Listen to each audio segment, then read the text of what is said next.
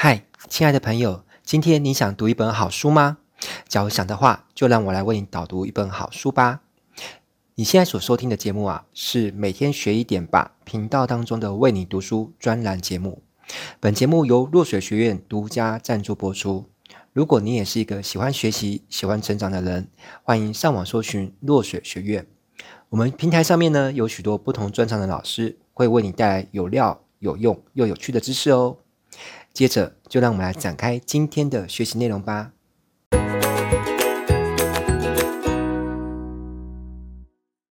Hello，你好，我是威廉老师，很开心呢，又能够透过这段音频或者是视频，让你认识到我。今天录制这段内容呢，是想要跟你分享一本我看过很棒的书哦。这本书的书名就叫做《思考致富圣经》。呃，其实蛮多人都很推荐这本书，网络上它的评价也很高。不知道你是否也看过这本书呢？Anyway，不管你有没有看过哦，都让我简单的先为你介绍一下这本书吧。《思考致富圣经》这本书，它畅销了八十年哦，热卖超过五百万册。哇，想想看，一本书能够畅销八十年，是不是非常厉害？因为一般的书，它能够登上书局畅销书冠军，一个月都不容易了。而这本书，它不是畅销一个月或一年，而是畅销八十年诶。它连作者都已经死掉很久，这本书还是持续一直卖，一直卖，卖个不停。那威廉最近写了一本书呢，我原本设定目标是要卖出两万本。那为什么是两万本哦？因为在台湾，一本书能够卖出几千本，就已经是畅销书作家；卖到一万本就已经很厉害。那卖卖出两万本，这个就就就蛮牛的了哈，那你想看这个作者，他居然能够卖掉五百万册，是我的目标的两百五十倍，这真的是非常厉害，对不对？好，那这本书的作者叫做拿破仑希尔。好，那听到这拿破仑，他你不要想成是那个呃滑铁卢之战的那个拿破仑哦，这这不是同一个，而是另外一个拿破仑。不过两个人都很厉害，就对了。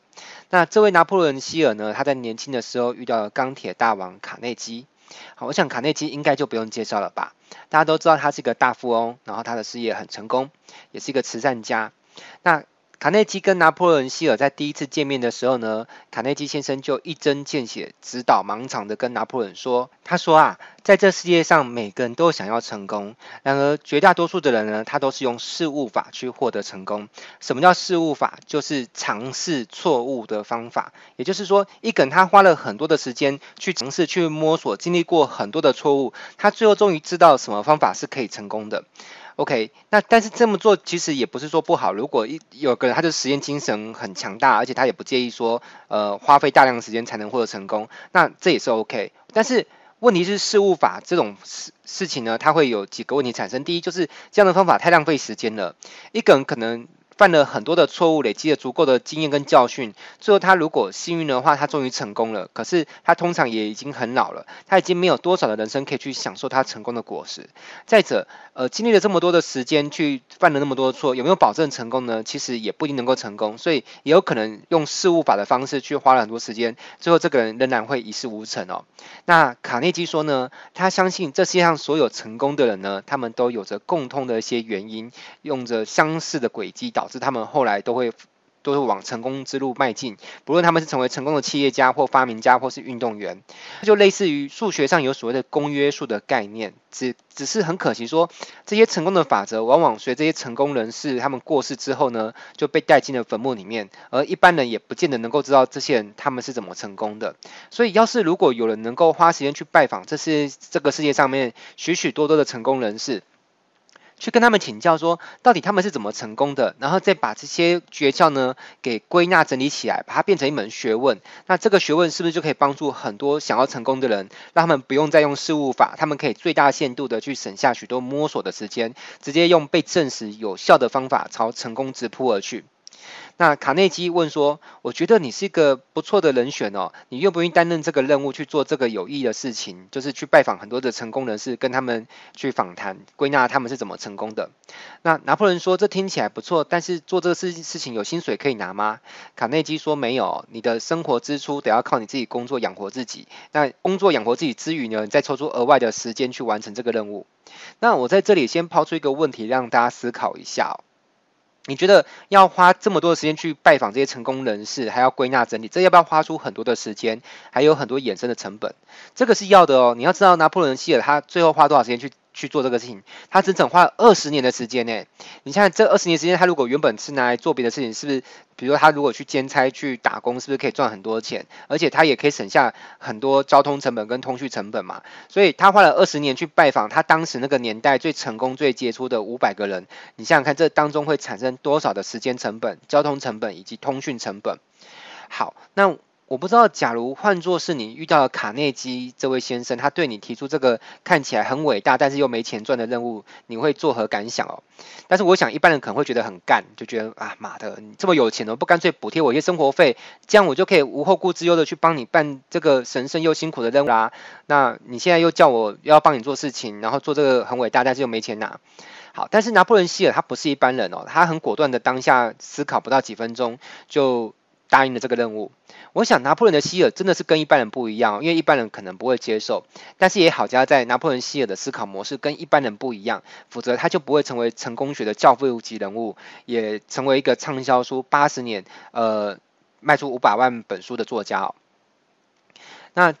这其实后来卡内基后来曾经有说过，他在当初提出这个邀请的时候，他有在观察拿破仑希尔，他他就观察说这个年轻人到底会花多少时间来思考才能下决定。他当时内心就在盘算说，如果这年轻人他要考虑很久，甚至说他要回家想想看哦，那卡内基就会觉得这个人选不适合，就会放弃哦把这个任务交给他。因为卡内基他觉得成功人士都有个特质，就是能够很果敢的去下决定。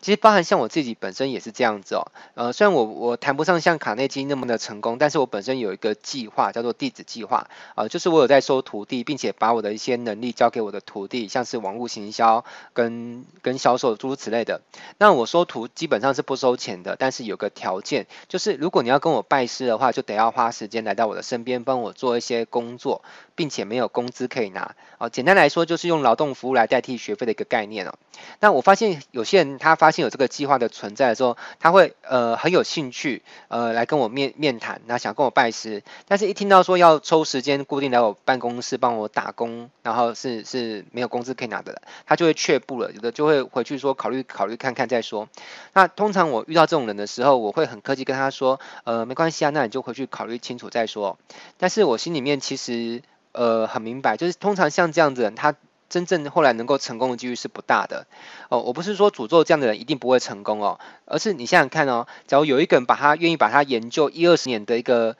功夫，然后而且是被证实能够赚到不少钱的一个能力，他愿意免费交给你，而且他只是交换你一个星期呃来他的。的公司帮他做几小时的的工作，那如果这样的事情都还要考虑看看，我真的很难想象一个下不了决心、没有行动力的人，他到底要怎么成功哦？呃，我本身是没有这样的机会啦。如果是换做我自己，在一二十年前让我有这样一个机会可以遇上哦，我根本连一秒钟的时间大概都不用考虑，我我立马就会答应了。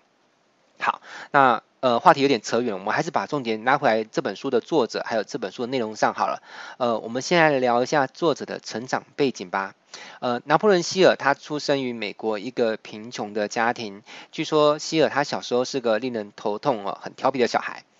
九岁那一年，他的父亲呃就带了一个女人回家哦，这个就是新新妈妈就对了啦，哈，因为跟之前的。的妈妈妈应该是离婚了，还是什么原因？哈，OK，那反正他就跟这位新妈妈说了一句，从小孩子耳朵里面听起来应该是很残忍的话啊。他说：“我希望你注意这个全郡哦，郡是一个地理名词啊，就像那个区或市或镇一样。你注意这个全郡最坏的男孩，他实在让我很头痛，说不定他明天早上还可能会拿石头丢你，或者是做出什么坏事。”结果这个继母他听了一点都。不害怕哈，他就微笑走到希尔面前，然后看着希尔，然后对他说：“呃，你错了，他不是最坏的男孩，而是一个非常聪明的男孩，只是他还没有找到可以发泄他热情的地方而已。”那你想想看哦，如果希尔的爸爸这样想，然后他的后母也这样想，那希尔是不是人生就整个就歪掉了？那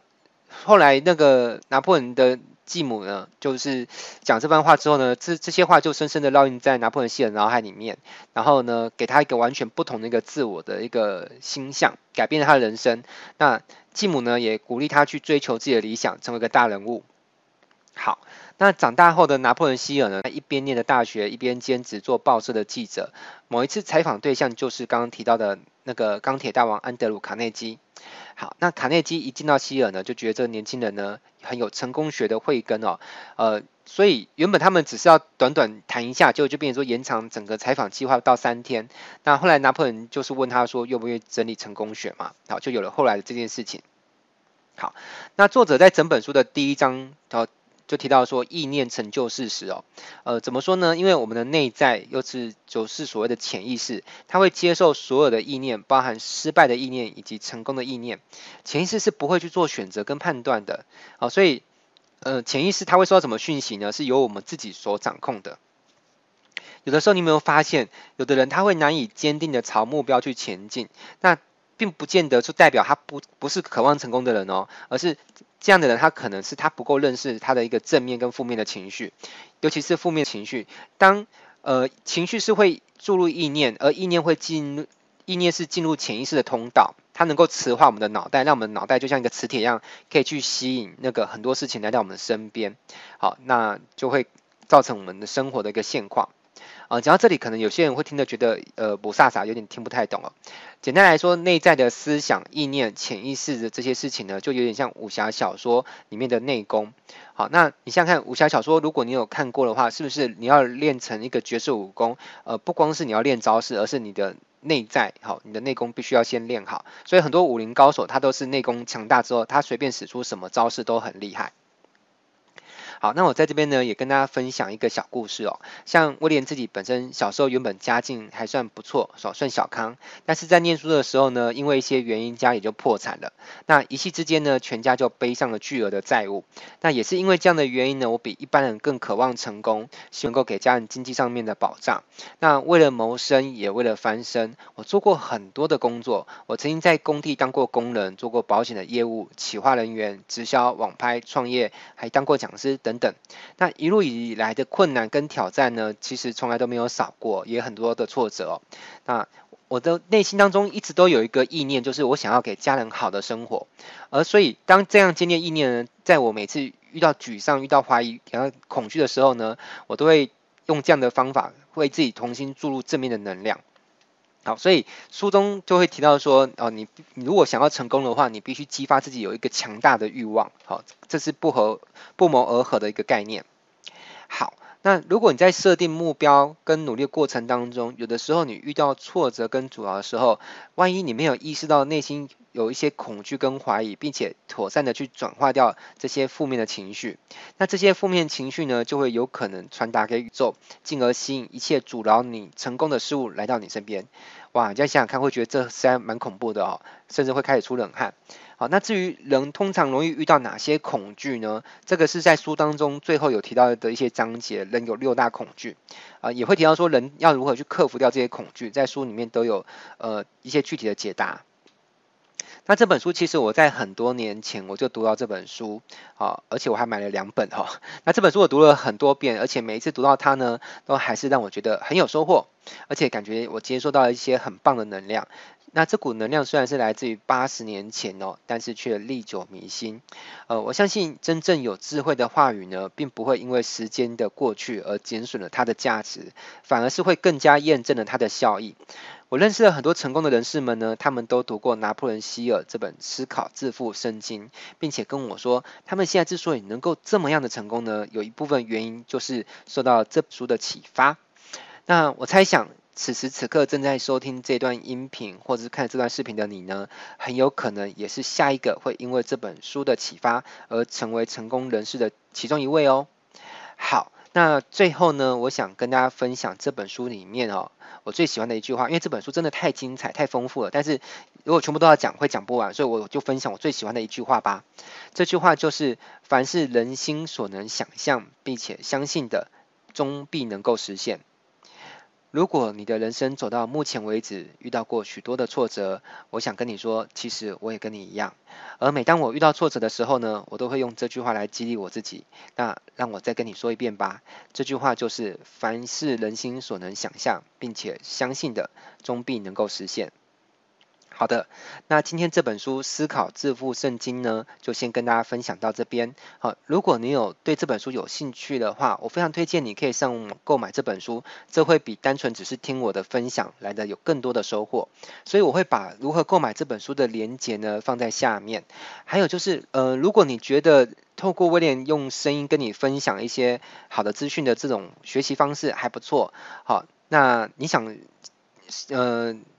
收到更多关于我过去所创作的，或是我未来所创造出来的这些音频的话，呃，你可以上脸书搜寻威廉老师，或者是用微信加一下我的微信公众号，好，我的微信公众号的 ID 是 W I L L I A M，好，M 是麦当劳的 M，是 W I L L I A M 二三四，好，不论是在脸书上搜寻威廉老师，或是用微信加我的公众号，我都会在。上面持续创作分享我所学到的一些东西